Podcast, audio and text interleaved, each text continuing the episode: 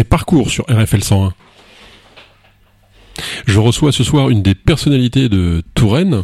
Alors en fait, on en compte trois en Touraine. Il y a Mick Jagger, Perico Légas et Daniel Schneiderman. Alors Perico Légas, c'est fait. Donc euh, Daniel Schneiderman, j'ai une question déjà. Mais attendez, Mick Jagger, pas encore? Pas encore. Alors je comptais sur vous. Vous n'avez pas un tuyau pour qu'on puisse le aucun, aucun. Je, je, je crois que j'ai à peu près localisé son château. Il y avait eu des papiers dans la presse locale au moment du confinement. Alors il paraît qu'il fréquente énormément le bricorama d'Amboise. Comme on est assez client du, du bricorama avec ma compagne, on s'était dit qu'on allait peut-être essayer de fréquenter le bourg, tenter de le croiser. Pour voir Mick. Voilà, c'est le début de parcours avec euh, Daniel Schneiderman.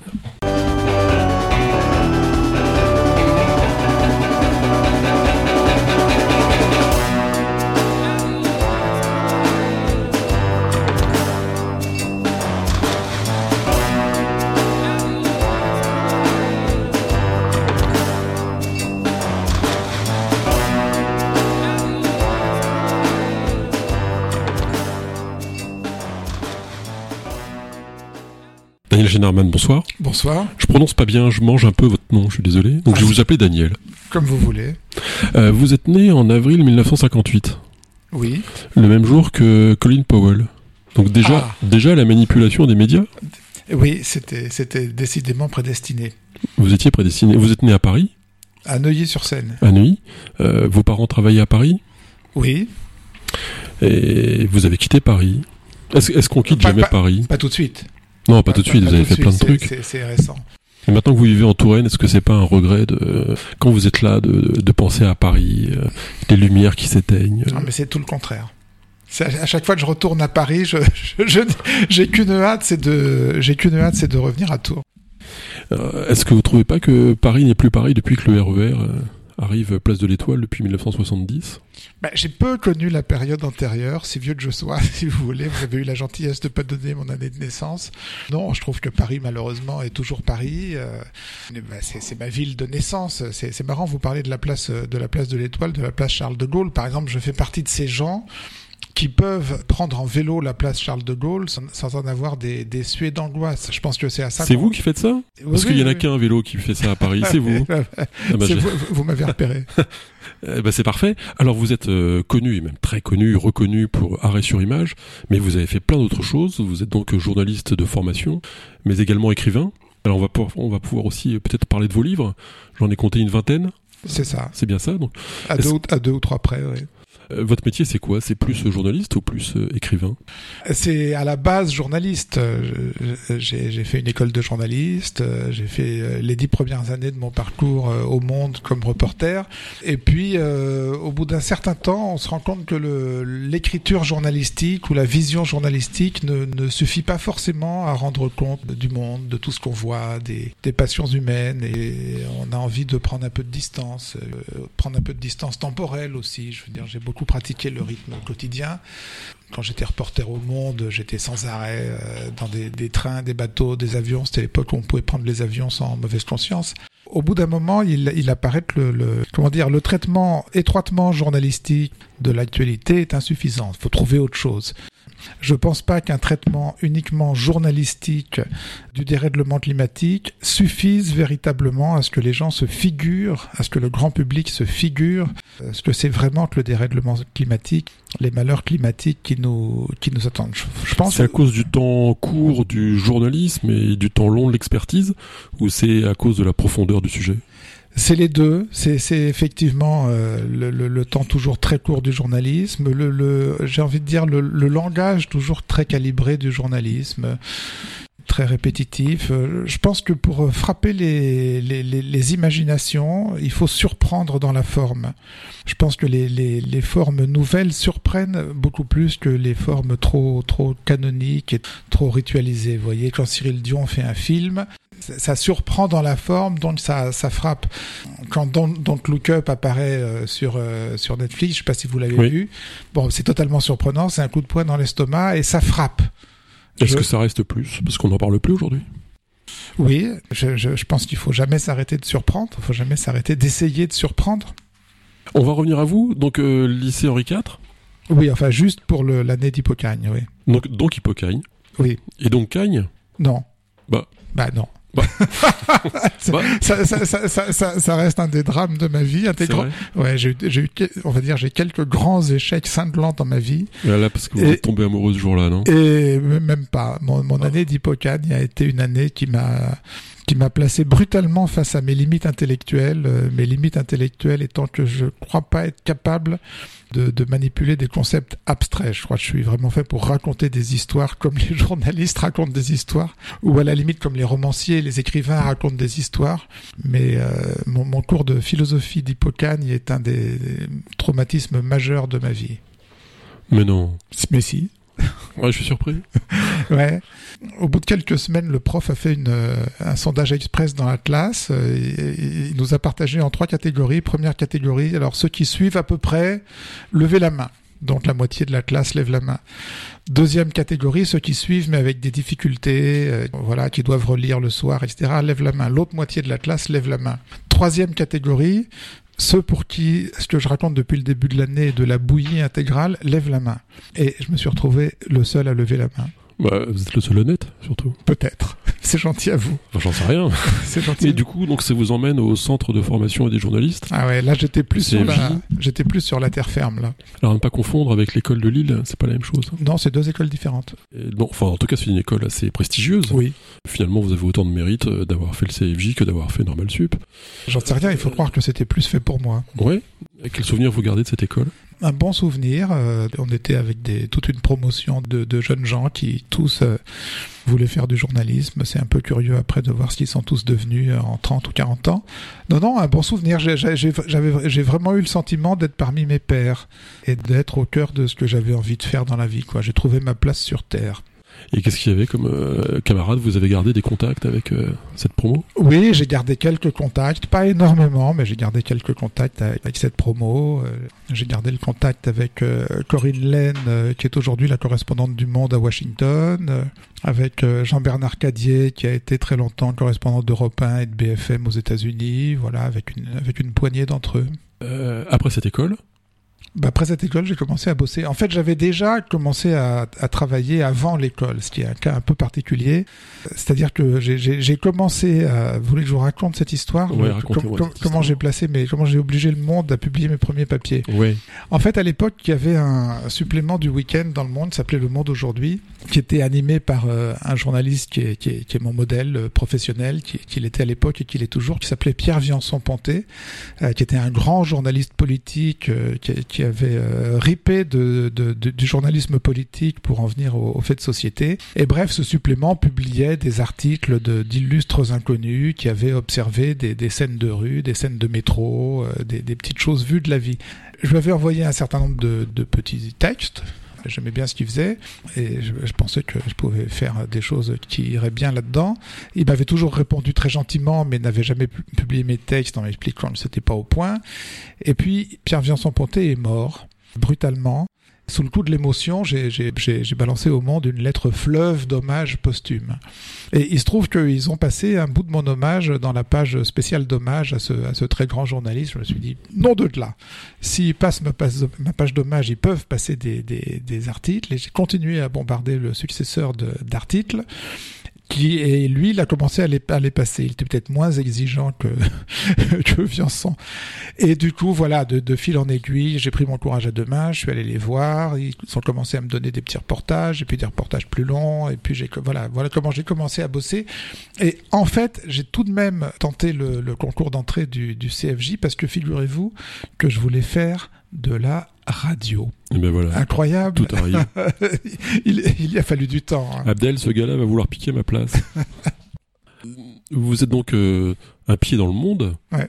et donc un pied euh, à l'école Ouais, pendant toute l'année, euh, pendant toute la première année, ouais. pendant toute cette première année. Oui, parce que la, spécialis- la spécialité radio n'arrivait qu'en deuxième année, si vous voulez. Oui.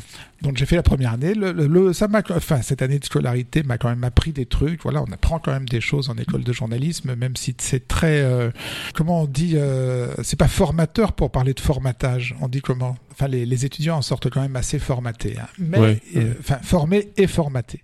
Mais euh, on apprend quand même des choses. Et puis j'ai raté la spécialité radio au début de la deuxième année. Et donc j'ai quitté le CFJ et j'ai commencé à bosser à plein temps Pour le monde. pour le monde. Comment on fait un bon article au monde? Comme partout. C'est-à-dire? Bah, C'est-à-dire qu'on on essaye d'être clair, d'être concis le plus possible, de prendre plaisir à raconter pour que les lecteurs prennent plaisir à lire. Il y a une technique. euh, Il y a... Par exemple, il faut une première phrase d'accroche euh, choc. euh, Ce que disait Françoise Giroud, il faut que la première phrase euh, soit tellement choc euh, qu'elle m'emmène euh, au bout de l'article. Ah, mais ça, c'est, pas seulement au monde, ça, c'est, le, Oui, c'est écrire, écrire en général, oui. Ouais. Je veux dire, il faut choper votre lecteur dès les premiers mots de la première phrase, dès la première phrase du premier paragraphe. euh, il, faut, il faut choper le lecteur. Vous êtes resté combien de temps au monde? Bah écoutez, j'ai les, les premiers papiers en 79 et j'ai été viré en 2003. Ça fait donc, euh, 4 ans? Ouais, Ah ouais, ça fait un bail quand même. hein. quand même. oui. Vous étiez un pilier du monde. Non, je, c'est une très grande rédaction, mais Ouais. enfin, c'était ma maison, oui. Parce que c'est quand même un journal un peu élitiste, enfin un peu... euh, Enfin, c'est le journal de référence en France, quoi. C'est le- resté... euh, Non, mais on peut dire que c'est le journal de l'élite, oui. donc quelque part le journal de l'élite. Mm. Euh, Est-ce qu'on prend pas un peu la grosse tête euh, au Si. fil du temps, rester Si. dans le journal de Si, l'élite? Si. Forcément. Bah oui, on prend forcément la grosse tête, si vous voulez. Quand, vous arrivez à une manifestation, quand vous arrivez par exemple à un déjeuner de presse, j'en ai pas fait beaucoup, mais j'ai fait quelques déjeuners de presse euh, où les, des, des responsables politiques rencontrent des journalistes et que systématiquement vous voyez que la place à droite de l'hôte ou de l'hôtesse est réservée aux journalistes du monde, oui, vous prenez la grosse tête. Et puis toutes les portes s'ouvrent. Non, mais le monde, ça ouvre toutes les portes. Ah oui Euh, Vous avez je- jamais payé un billet de théâtre ou de cinéma ou Ah non, c'est pas ça. Non, non, parce que je. euh, Vous alliez dîner chez Castel euh, comme non, ça, pas du tout. Non, non, quand je parle de toutes les portes s'ouvrent. Non, bah, moi, j'ai jamais. Vous avez jamais croqué J'ai jamais croqué. Aussi étonnant qu'il s'apparaisse. Ouais. Et en fait, j'ai pas eu à le faire puisque ma, ma rubrique à moi, c'était la cellule des reporters. Ça veut dire que j'étais pas attaché à une rubrique particulière, à un milieu particulier. Vous étiez pas dans les affaires judiciaires au début ou à un moment parce que les, les- Ouais. les affaires judiciaires étaient rattachées à la cellule des reporters. D'accord. Donc, j'ai jamais eu véritablement de, vous voyez, de, Oui. de vrais carnets d'adresses, de sources, etc. J'ai vraiment ch- changé de sujet euh, de, de manière très variée, donc j'ai pas pu sombrer dans les, les, les connivences, les passe-droits et les, et les complicités. Quand je dis que toutes les portes s'ouvrent, c'est que vous appelez, vous faites une enquête. Vous faites Oui. une enquête, vous appelez quelqu'un, euh, je veux dire, le- le- vous l'avez. Vous l'avez, personne ne refuse de parler au monde. Euh, après, quand vous en sortez, vous vous rendez compte que c'est pas aussi facile euh, à l'extérieur.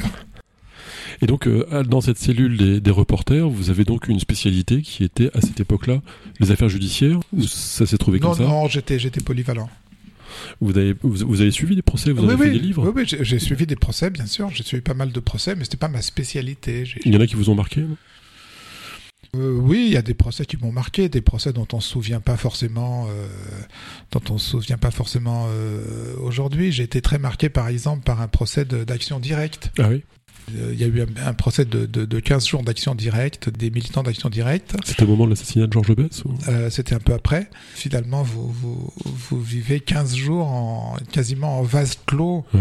avec Jean-Marc Rouillon, euh, Ouais. Nathalie Ménigonge, Lobron et Georges Cipriani.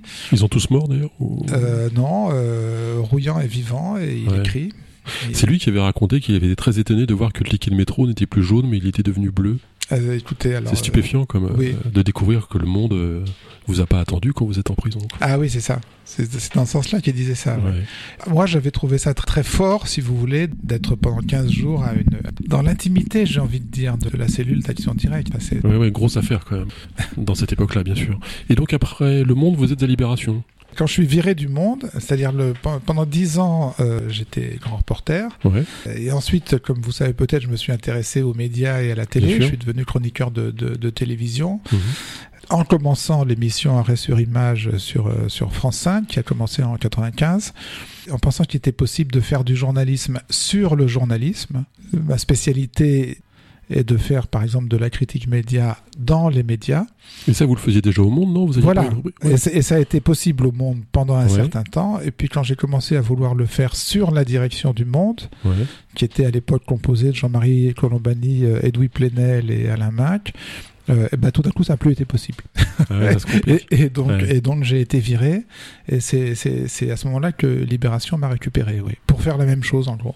La première fois que vous êtes passé à la télévision, c'était quand? La première fois que je suis passé à la télévision, c'était pour un, ouais, c'était pour mon premier livre qui s'appelait Tout va très bien, Monsieur le Ministre, qui était un livre sur le, la vie quotidienne des, des, personnalités politiques, et c'était dans l'émission L'assiette anglaise de, L'assiette anglaise de, Bernard Rapp. De Bernard Rapp. C'est génial ce truc. C'est un excellent souvenir. J'adorais cette émission.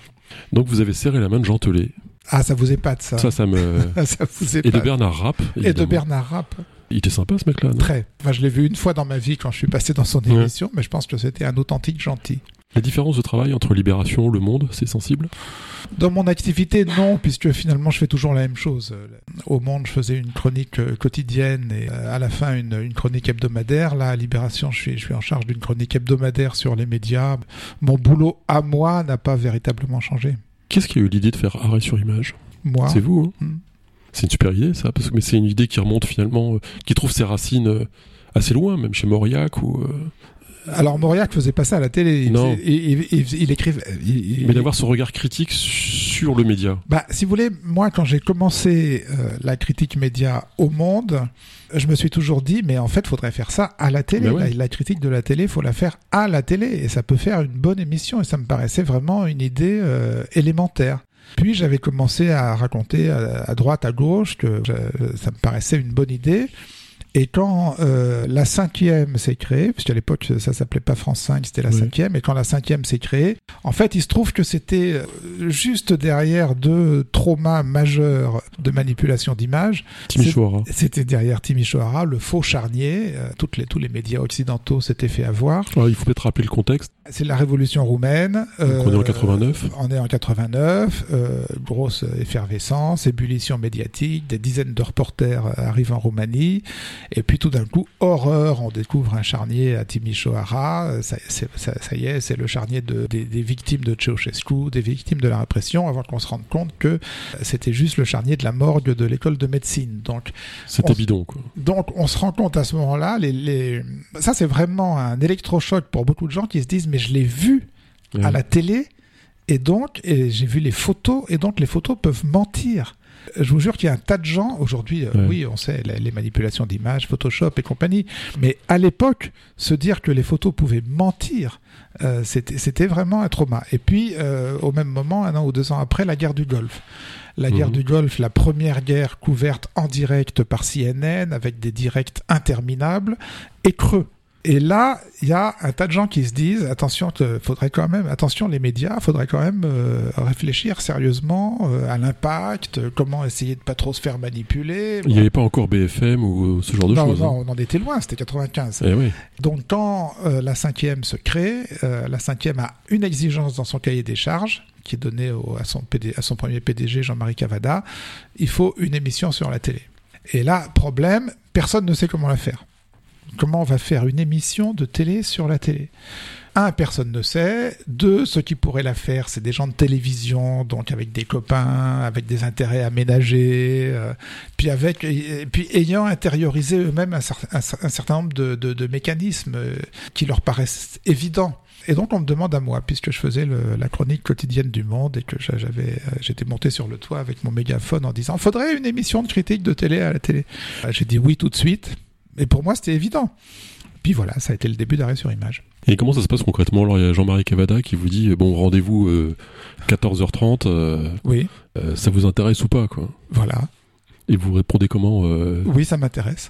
Mais ça dépend combien c'est payé. Enfin, c'est toujours Non, pareil. même, mais, écoutez, je vais vous étonner, Même mais même pas. Bah oui, oui, non, mais tout le monde sait bien que vous êtes très direct par rapport à, par rapport à ça. Alors après, c'était très bien payé. Mais c'est pas Ouais. pour ça que j'ai accepté. ouais, ouais, bien sûr. La première émission? Une catastrophe. Ah ouais oui, on a, on a commencé par faire un pilote. euh, donc, euh, c'est, alors ça, ça a Il y été. avait Pascal Clark dedans, non? Euh, oui, oui, il y avait absolument Pascal Clark. en- bah, moi, j'étais tellement paniqué, si vous voulez, Ouais. à, à l'idée d'animer une émission de télé. J'avais jamais fait ça de ma vie. Et Ouais, puis, comment on fait ça? On est un peu chef d'orchestre on bah, comment on fait ça? On anime une discussion, quoi. On anime Ouais. un débat. Mais ça me paniquait. Moi, j'étais un, j'étais un mec de l'écrit. mon mode d'expression, c'est l'écrit.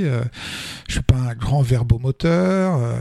donc, je m'étais dit, je vais, je vais me faire, euh, voilà, on va faire ça en binôme avec euh, une grande professionnelle de la radio, Pascal Clark, euh, Une grande voix de France Inter une grande voix de, de, de, d'Europe 1 à l'époque. À l'époque, Et, et ensuite, d'accord. et ensuite France Inter. Les deux premières années, ça a été très bien. Puis après, je me suis rendu compte que je pouvais essayer de, de nager tout seul dans le, dans le grand bain. Comment on fait ça? Ben on, voilà, on définit une, un thème d'émission. on définit un thème d'émission. On se demande quels sont les gens les plus intéressants pour en parler. On les invite, ils viennent ou pas, Mhm.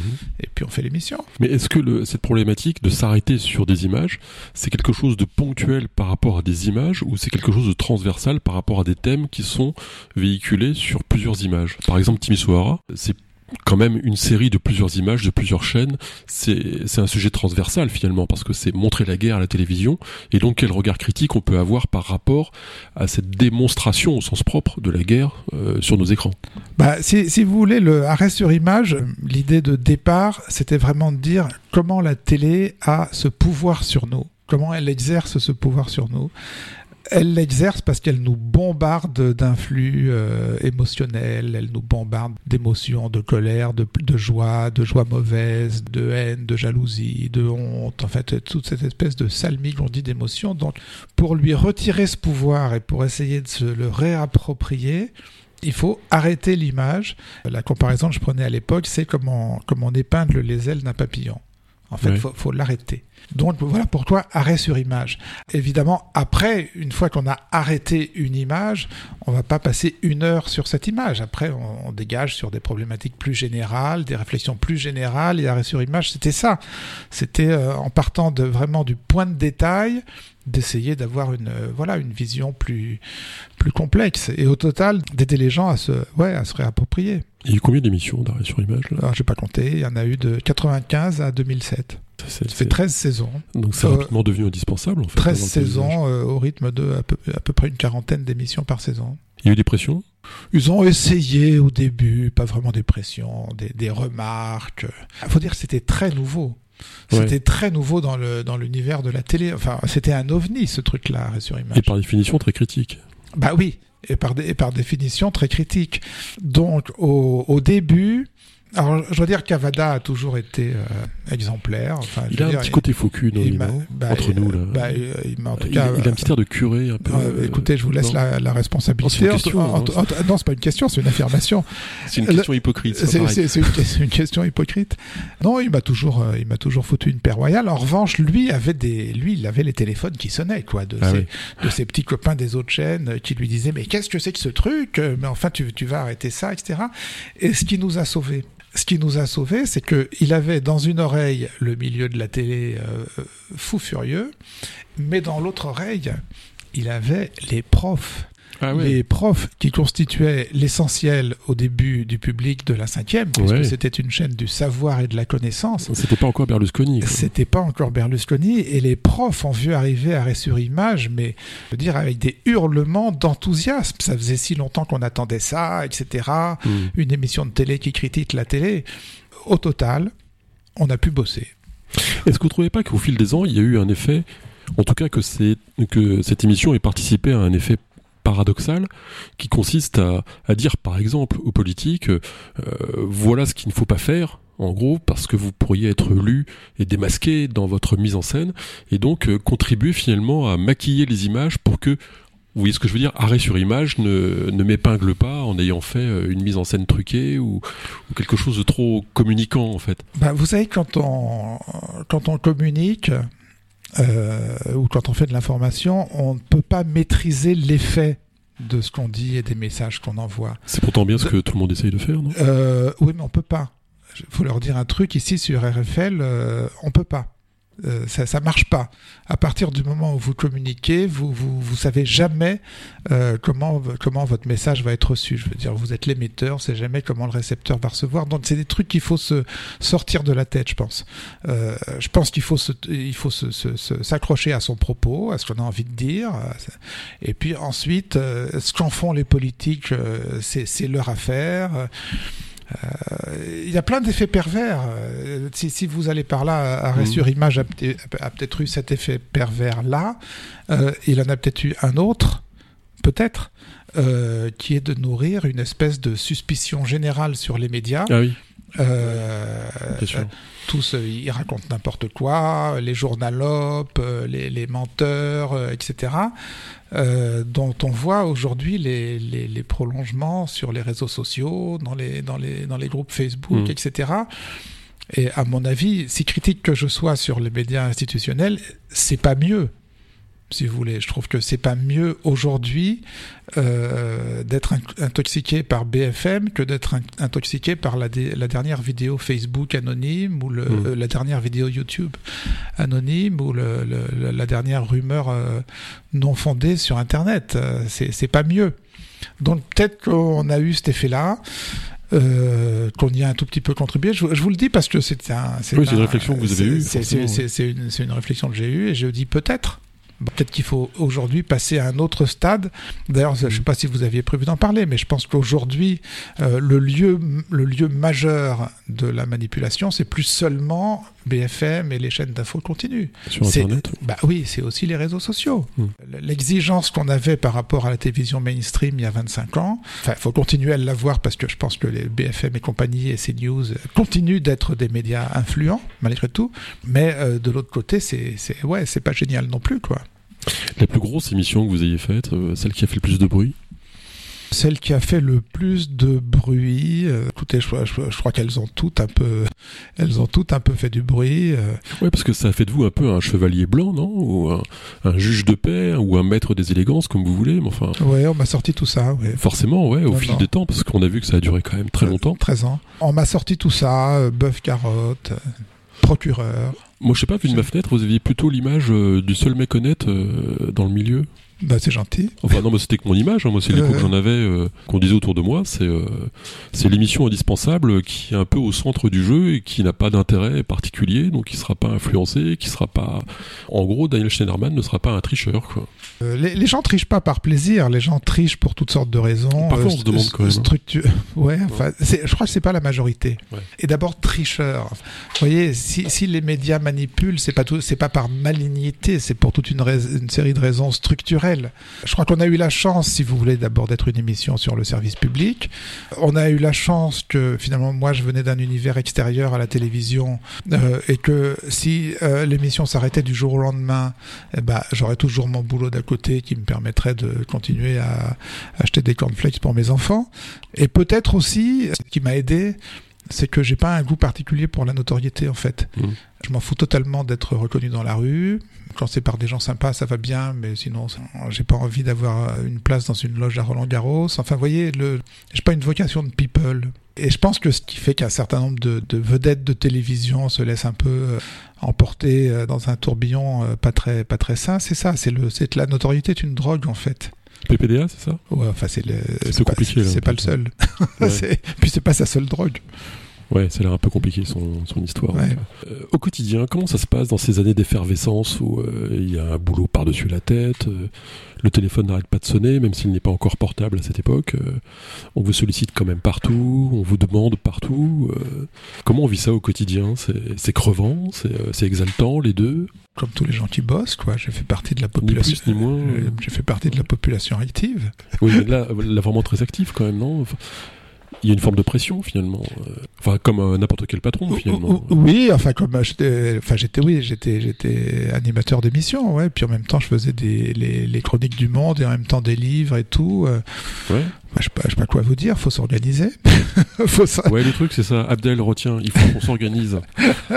non, non, mais faut s'organiser. Euh, je, je, je, bosse beaucoup. Ouais. Euh, vous avez toujours beaucoup travaillé finalement? Euh, ouais, j'ai toujours beaucoup bossé, ce qui est quand même paradoxal pour un paresseux. Je pense que fondamentalement, je suis extrêmement paresseux. Je suis jamais aussi content que quand je me pose quelque part et que je fous rien. J'adore ça, mais malheureusement, c'est pas possible en dehors de. Quand vous avez l'angoisse du vide oh, Pas du tout. Pas du tout, j'adore m'ennuyer. D'accord, ça, ça, favorise l'imagination? Bah oui, l'ennui. Bah, non, oui, parce que si vous voulez, derrière la phase d'ennui, il y a une phase de création. Parce que l'ennui est toujours créateur. Vous vous emmerdez, vous vous demandez comment vous allez faire pour plus vous emmerder, donc vous avez l'idée de la prochaine émission et du. Pro... Mais c'est un truc d'enfance, un peu ça, non? Pardon. L'ennui. On apprend à s'ennuyer. Euh, bah non, on n'apprend pas assez. Il faudrait plus apprendre à l'école à s'ennuyer, je pense. Ouais, mais enfin. Il y a plein de gens qui sont très angoissés à l'idée de s'ennuyer. La plupart des gens, d'ailleurs. Vous avez des enfants d'ailleurs? Ouais. Ils ont quel âge sans en... euh, 36, 34 et 31. Donc vous êtes peut-être grand-père même Oui. C'est bien être grand-père? C'est top. Non, je sais pas parce que moi je viens d'apprendre que j'allais l'être alors. Euh, ah bah alors je là. demande des conseils. Hein. Ah là c'est non non c'est le non non je, faut savourer chaque seconde. En fait, est-ce que c'est pas une deuxième chance d'être grand-père, euh, de refaire tout ce qu'on a loupé quand on était père? Ouais. Ouais, ouais. Bah ouais. c'est Sans pression, quoi. Bah oui, c'est très. Vous êtes le bon, quoi. Ouais, c'est ça. Il y a pas d'enjeu pour non, vous. il y a pas, il y a pas d'enjeu, il y a pas de mauvais. Vous êtes le bon. Vous êtes les. Ils vous rassemblez tout le monde autour de votre table. Vous arrivez à voir un peu. Non, parce que c'est malheureusement tout ce petit monde est quand même très dispersé géogra Ouais. géographiquement. Eh oui. Alors, euh, qu'est-ce qui s'est passé avec Pierre Bourdieu? Paf, comme ça, là. Bah on l'a. Parce que j'ai essayé de lire les articles, j'ai rien compris. Pour Ah, être honnête. je, euh, je suis sûr que vous exagérez. Mais je suis sûr- je suis en sûr- tout cas, je suis sûr que vous allez m'éclairer. Je suis sûr que vous vous, vous sous-estimez. Il y a deux papiers à lire. Son texte à lui et ma réponse dans le monde diplomatique un mois plus tard.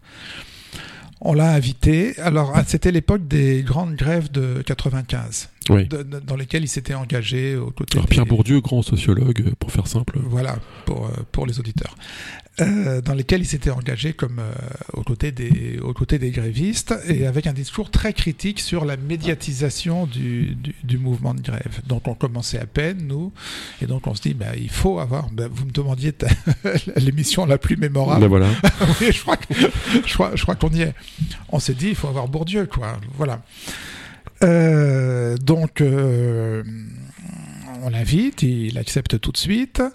Euh, et avec lui, on invite donc le PDG de notre propre chaîne, Jean-Marie Cavada, et un journaliste de, de télévision très connu à l'époque, Guillaume Durand. Guillaume Durand. Donc, et on a une émission, et, et, et, et on les invite, je tiens à le dire, euh, à la demande de Bourdieu lui-même, parce qu'on a eu plusieurs discussions avec Bourdieu avant de faire le, avant de faire l'émission, enfin pour euh, un peu imaginer le dispositif, à la demande de Bourdieu lui-même, qui me, qui me dit, je, je l'ai encore dans l'oreille, on me dit que je ne suis jamais meilleur qu'avec une forte contradiction face à moi. Oh, oh. Formidable, moi ça me va, moi ça me va.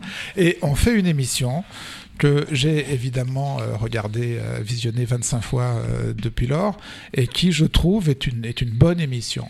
Est une bonne émission où se, se, se joue plein de choses, dans le, dans, évidemment dans ce que disent les uns et les autres, mais aussi dans le, euh, dans le, la manière dont les uns et les autres se traitent et se considèrent, etc.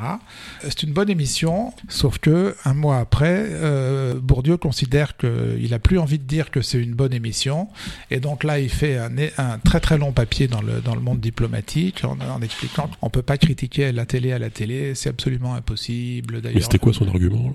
Mais faudrait relire Ouais. le, faudrait, euh, franchement, faudrait relire. Bah, par exemple, il a considéré qu'il n'a pas pu s'exprimer, que les, les deux journalistes l'avaient écrasé. Hmm. Euh, Ça n'a pas du tout été mon ressenti à l'époque. Mon ressenti à l'époque, ça a été qu'il a écrasé les deux journalistes. J'ai pas eu la parole. Bon, on a mesuré les temps de parole. Il a parlé davantage que les deux journalistes réunis, si vous voulez, sur les 52 minutes de l'émission. Je pense que pour des raisons tactiques ou stratégiques assez compliquées, mais si vous voulez, le Bourdieu partait du. Je, je pense que ça, ça, ça l'a ennuyé de voir que il pouvait être possible de critiquer la télé à la télé. Je pense qu'il partait de l'idée qu'on peut pas que dans le dispositif qui est celui de la télévision, on ne peut pas déployer une pensée critique sur euh, quoi que ce soit, et notamment sur la télévision. Je ne sais pas s'il se l'était dit avant l'émission, mais en tout cas il se l'est dit après. Ce qui transparaissait dans la- dans l'article qu'il a fait, c'était que finalement sa forme télévisée préférée à lui, c'était le cours magistral au Collège de France. Ouais. Vous êtes là, vous parlez deux heures sans aucune contradiction, sans aucune, euh, sans aucune interaction.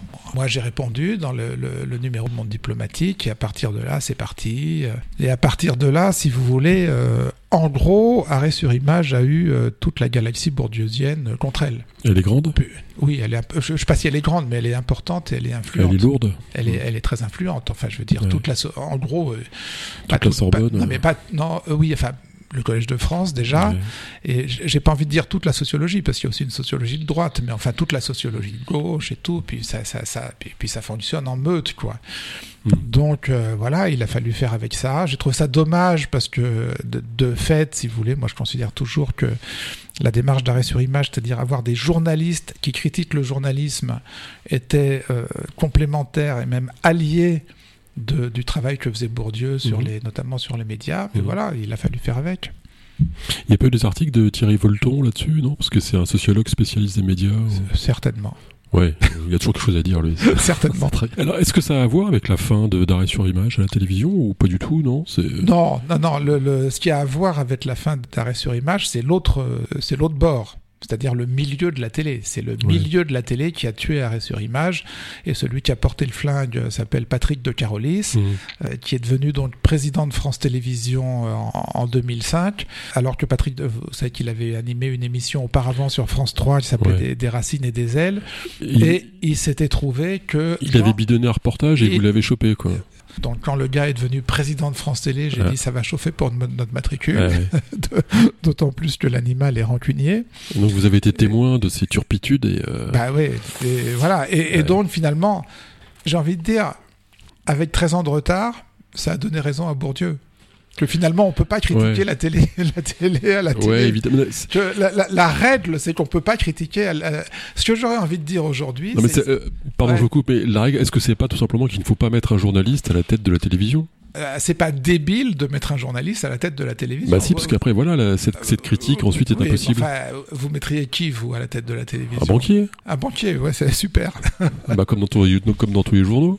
Ouais, super. Non, non, non, non, moi je trouve pas ça absurde d'avoir un, un, journaliste à la tête de la télévision. Je trouve ça au contraire plutôt bien. Peut-être pas n'importe quel journaliste. Et donc, euh, vous avez senti le, le boulet venir finalement Vous étiez pas surpris tant que ça Oui, oui, j'ai senti le boulet venir. Puis il est arrivé deux ans plus tard, oui. Et ça fait mal? Non, parce que honnêtement, euh, je trouvais qu'on était arrivé un peu au bout de la démarche, quoi. Vous aviez fait le ouais, C'est arrivé à une époque où personnellement, j'étais dans une certaine routine, euh, hmm. et finalement, euh, personnellement, c'est un, un grand coup de pied au cul qui m'a pas fait de mal, dans la mesure où après, on a rebondi avec le, le site Arrêt sur Image, le site internet indépendant Arrêt sur Image. Je regrette juste pour le public, parce que je, bah oui, euh, parce que je mm. trouve que pour le public, c'est une émission qui manque encore sur le service public. On doit vous le dire tous les jours, ça. Quoi? On doit vous le dire tous les jours. Bah oui, oui, ah bah tous les, oui, bien sûr. C'est une émission qui manque. Mm. Et donc, euh, bah, dès le lendemain, en fait, vous avez mis ça sur Internet, finalement.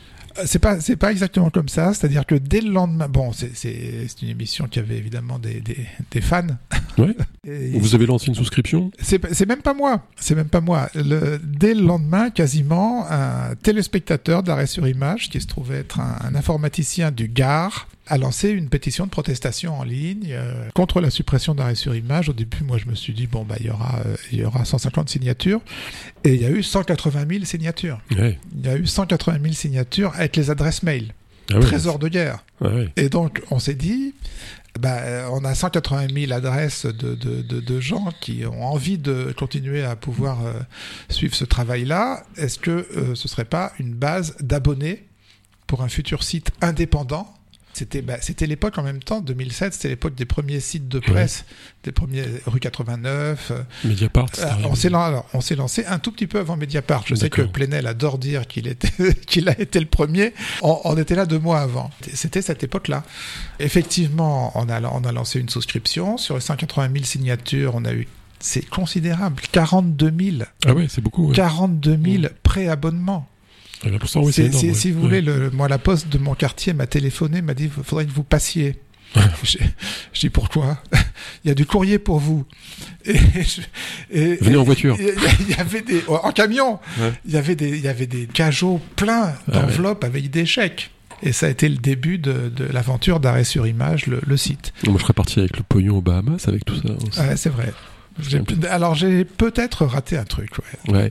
Et donc euh, vient l'idée ensuite, enfin immédiate, d'avoir ce choix à faire qui a été le choix important de, des médias en ligne, de faire soit un site gratuit financé par la pub, avec éventuellement un fonds de roulement, etc., ou soit de faire un média payant avec ce genre de souscription. Donc vous êtes allé vers euh, cette deuxième option. On l'a fait assez vite ce choix, à l'instinct, parce que euh, je veux dire, moi j'ai toujours considéré que la, pub était une des grandes perversions de la presse. Je veux dire, la, pub et le poids de la pub est à l'origine de, beaucoup de choses qu'on reproche aux, médias aujourd'hui. Et en même temps, comme on avait quand même cette, ce confort incroyable d'avoir 42 000 préabonnés, si vous voulez, on a, on a eu peu de mérite à faire ce choix-là. Donc on a fait le choix d'un site financé par ses, par ses abonnés, qui encore le modèle économique d'arrêt sur image aujourd'hui. Alors comment on fait? C'est la grande question finalement pour faire cette différence entre le projet en ligne et le projet sur Internet au regard de ce qu'il a été à la télévision. Bah, on utilise le média qu'on a. On, utilise le média qu'on a avec toutes ses possibilités. C'est-à-dire que, et de fait, Internet était un média infiniment plus riche que la télé. Je veux dire, euh, sur Internet, il y a ce truc incroyable qui s'appelle les liens hypertextes. Ouais. C'est-à-dire que vous pouvez envoyer vos, vos, vos internautes sur les documents de référence auxquels vous, dont, dont- dont vous parlez. Donc, ils peuvent aller se rendre compte sur, euh, sur pièce, si vous voulez. de- Là, on arrête le temps, là, c'est sûr. ah bon, on arrête le temps. Euh, sur Internet, vous faites de la vidéo, vous faites de l'audio, vous faites de l'écrit. Sur Internet, euh, le temps se dilate. Mhm. La contrainte la plus forte qu'on avait à la télé, c'est qu'il fallait tenir dans 52 Ouais. minutes. Et c'était 52, c'était pas 53. Mais pourquoi toutes les émissions de télé, c'est 52 d'ailleurs? Parce qu'il faut laisser 8 minutes pour la pub euh, et que les tranches sont horaires. Ouais, c'est pas le 52 qui est calibré, c'est le, les 8 qui restent, euh, Oui, qui les- sont très précises. Voilà, c'est les, les 8 qui restent.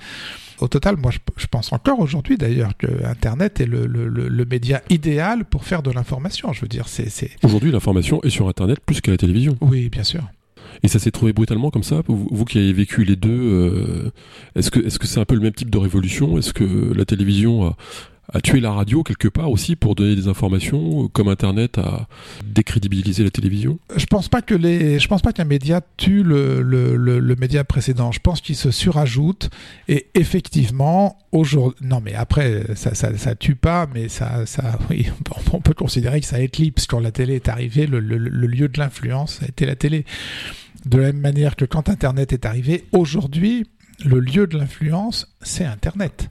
Le lieu de l'influence, c'est le, compte Twitter de machin que je suis, euh, la page Facebook de bidule que je suis. euh, L'information que je vais avoir tendance à croire aujourd'hui, c'est l'information qui m'est apportée par les réseaux sociaux. Mais est-ce que cette information, elle n'est pas complètement diluée euh, sur des millions de tweets insultants, provocateurs Enfin, je sais pas, vous allez sur Twitter, mais c'est Ah, moi, j'y suis toute la journée, ouais. ouais, mais c'est fou, quoi. Ouais, c'est vrai que c'est fou. Non mais les gens instruisent des procès. Alors j'ai pensé à vous tout à l'heure parce qu'à propos de, je crois que c'était Quatennin, c'est ça?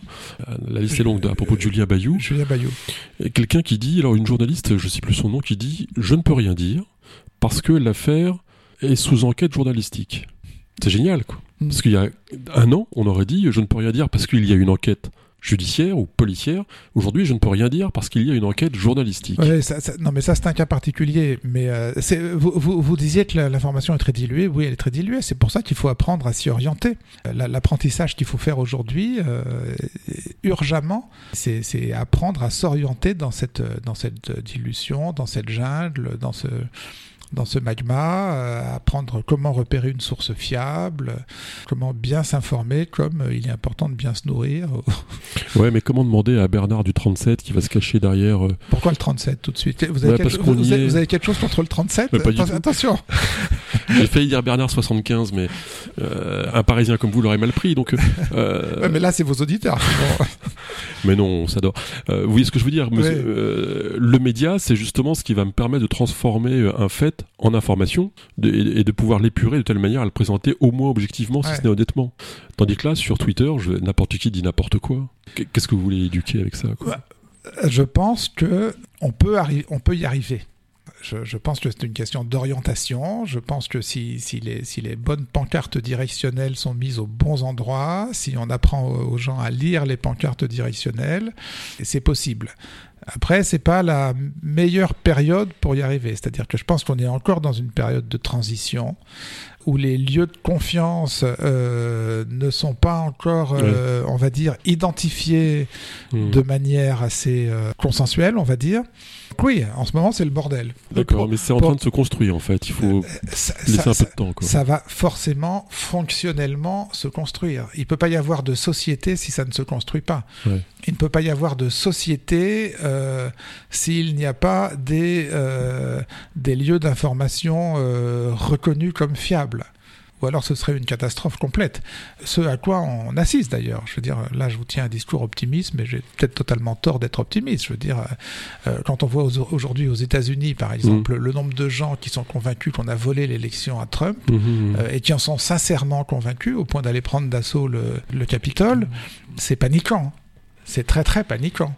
Et Surtout euh, qu'ils se font par nature, enfin en tout cas par construction, plus entendre que cette majorité silencieuse et raisonnable. Bien sûr, bien sûr. Pensez que Trump aujourd'hui, enfin je veux dire, a, a soudé autour de lui un des deux grands partis politiques américains Ouais. au- autour de l'idée qu'on lui a volé une élection qu'il a en fait gagnée. Euh, oui, c'est flippant. c'est très flippant. Donc euh, peut-être que j'ai tort d'être optimiste. On n'a jamais tort d'être optimiste, mais si on va au bout de la question, est-ce que vous pensez finalement que de même qu'il n'y a pas d'expérience physique pure, par exemple si je mets mon thermomètre dans la piscine, je vais influencer la température même de la piscine. Il n'y a pas d'expérience médiatique pure, parce que tout est construit justement pour être formaté vers un média. Oui, oui, c'est vrai. J'ai mis vachement longtemps à, élaborer cette question, alors vous allez me dire autre chose que. bah ouais, c'est vrai. Mais elle était super, hein. Puis ça, ça... Elle était bien celle-là. Ah ouais, ça avait, ça avait vraiment l'air spontané, on n'a pas du tout vu que vous lisiez la feuille. Ouais, en plus, je, l'ai répété. J'ai demandé à ma femme ce qu'elle en pensait, elle a bien compris, mais et pourtant elle est non, non, plus forte elle... que moi. Mais... Elle est super, mais comment dire, l'étude des médias et la critique des médias n'est pas une science exacte. Ah oui, ouais, d'accord. Ça va comme réponse? C'est pas mal, ça. c'est concis, c'est bien. Vous parliez tout à l'heure au moment de la création, finalement, de, en tout cas de l'émergence de l'idée d'arrêt sur image, euh, de Timisoara, qui avait été un, une espèce de tremblement de terre euh, dans les consciences médiatiques. Et ça fait écho forcément à ce qui se passe aujourd'hui en Ukraine. Euh, quel regard vous avez du traitement des médias aujourd'hui sur la guerre en Ukraine? Des médias français Des médias français, oui. Manifestement, ils sont globalement sympathisants à l'Ukraine et à la cause ukrainienne. On a une information qui est plutôt pro-ukrainienne. Alors je dis ça, mais est-ce qu'il faut s'en plaindre?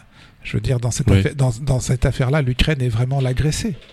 Donc finalement, que les médias soient du côté de l'agressé, euh, c'est quelque chose qu'on peut comprendre. Euh, je veux dire, euh, je trouve ça juste que, euh, enfin, je suis pas choqué par l'idée que les médias soient du côté du pauvre contre le riche, du côté du dominé contre le dominant, et dans une guerre du hmm. côté de l'agressé contre l'agresseur.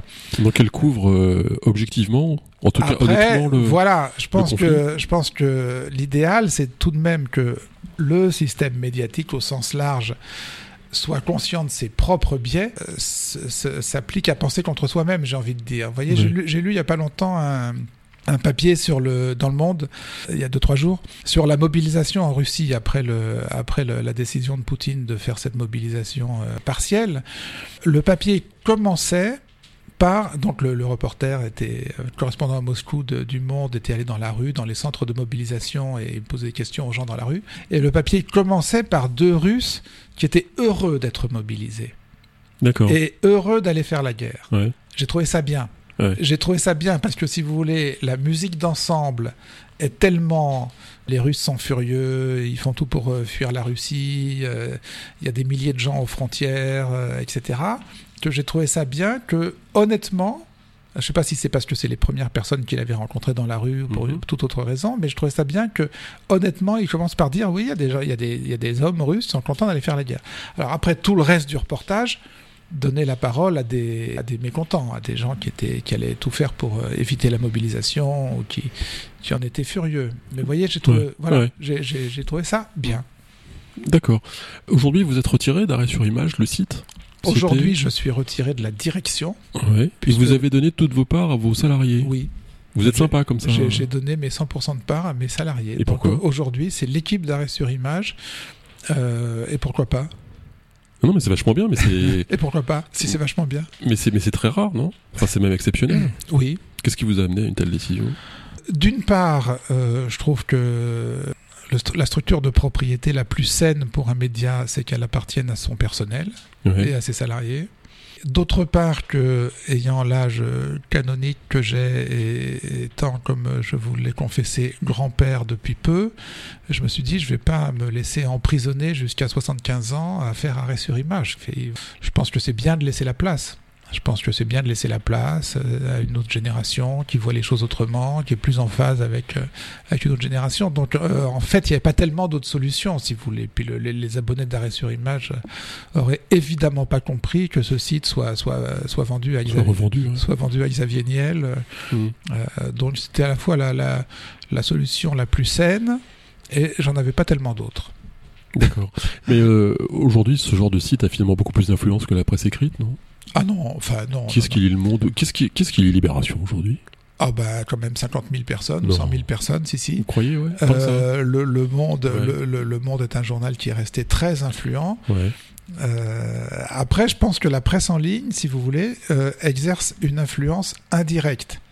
Euh, c'est-à-dire que la presse en, en, ligne lance des thèmes, lance des infos, euh, et que ensuite euh, il se passe un une chose qui fait que les médias euh, mainstream, les médias institutionnels, les médias dominants peuvent pas faire autrement que de reprendre. Donc la, presse en ligne aujourd'hui, si euh, on devait parler de son influence, elle a une influence indirecte sur l'agenda. Donc au total, Oui. elle, a- elle a- elle- elle a de l'influence. Mais les, les mainstream sont toujours, euh, c'est eux qui gardent toujours la porte et c'est eux qui ont les clés. On arrive bientôt à la fin de cette émission et j'aurais bien aimé qu'on parle du Daniel Schneiderman écrivain parce qu'il y a beaucoup de livres. Donc ce que je vous propose, c'est de nous revoir un jour où vous aurez le temps et, et on parlera uniquement de vos livres. Hmm. Vous Ouais. en avez un d'ailleurs sur en préparation? Oui, Ça parle de quoi c'est trop tôt pour en parler. Trop tôt pour en parler.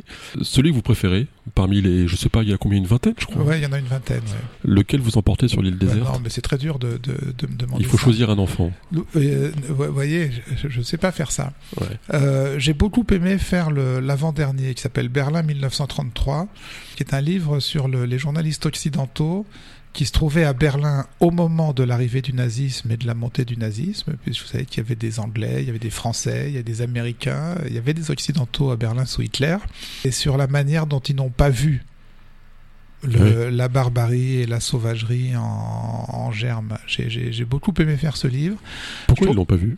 Pour toute une série de raisons que vous pourrez détailler dans Ouais. Berlin 1933 aux éditions du, du Seuil. C'est paru en poche et c'est en vente à la boîte à livres euh, et dans toutes les bonnes maisons d'ailleurs. Et en fait, ça, je me suis rendu compte en faisant ce livre qu'il y avait peut-être un, un fil directeur à tout ce que j'ai fait dans ma vie.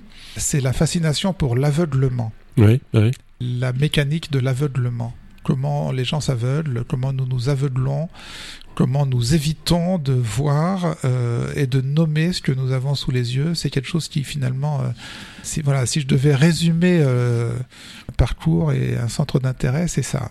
Mais si vous voulez, on pourra faire une émission spéciale sur notre capacité à nous aveugler. C'est pas le titre d'un de vos livres, ça, le mécanique, la mécanique de l'aveuglement? Non, mais, mais, mais, mais- ça pourrait. Mais tous les livres, euh, en fait, je me Oui, suis rendu. Mais vous voyez, c'est marrant parce que C'est le sujet de tous vos livres. C'est c'est marrant parce que vous, sur, sur 30 ans, vous faites un tas de livres, vous voyez pas forcément le point commun entre tous, et puis un jour, vous dites Ah ouais, tiens, il y a peut-être un point commun et c'est peut-être ça, tiens. Euh, c'est quoi votre livre préféré dans toute l'histoire des livres? Dans toute l'histoire des livres, c'est quoi mon livre préféré? Non, j'ai pas, j'ai pas de livre préféré.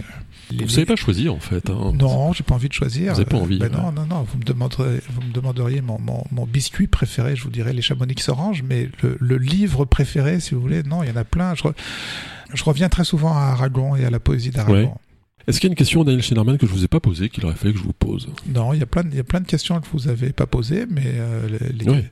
les questions que vous avez posées étaient pertinentes. Ah bah, Je vous remercie, c'est un grand professionnel qui nous parle et qui est donc invité quand il le souhaite, quand vous le souhaitez, Daniel, euh, pour parler de, de vos livres avec euh, peut-être euh, Aline et Virginie qui sont aussi des, des spécialistes, des grandes lectrices.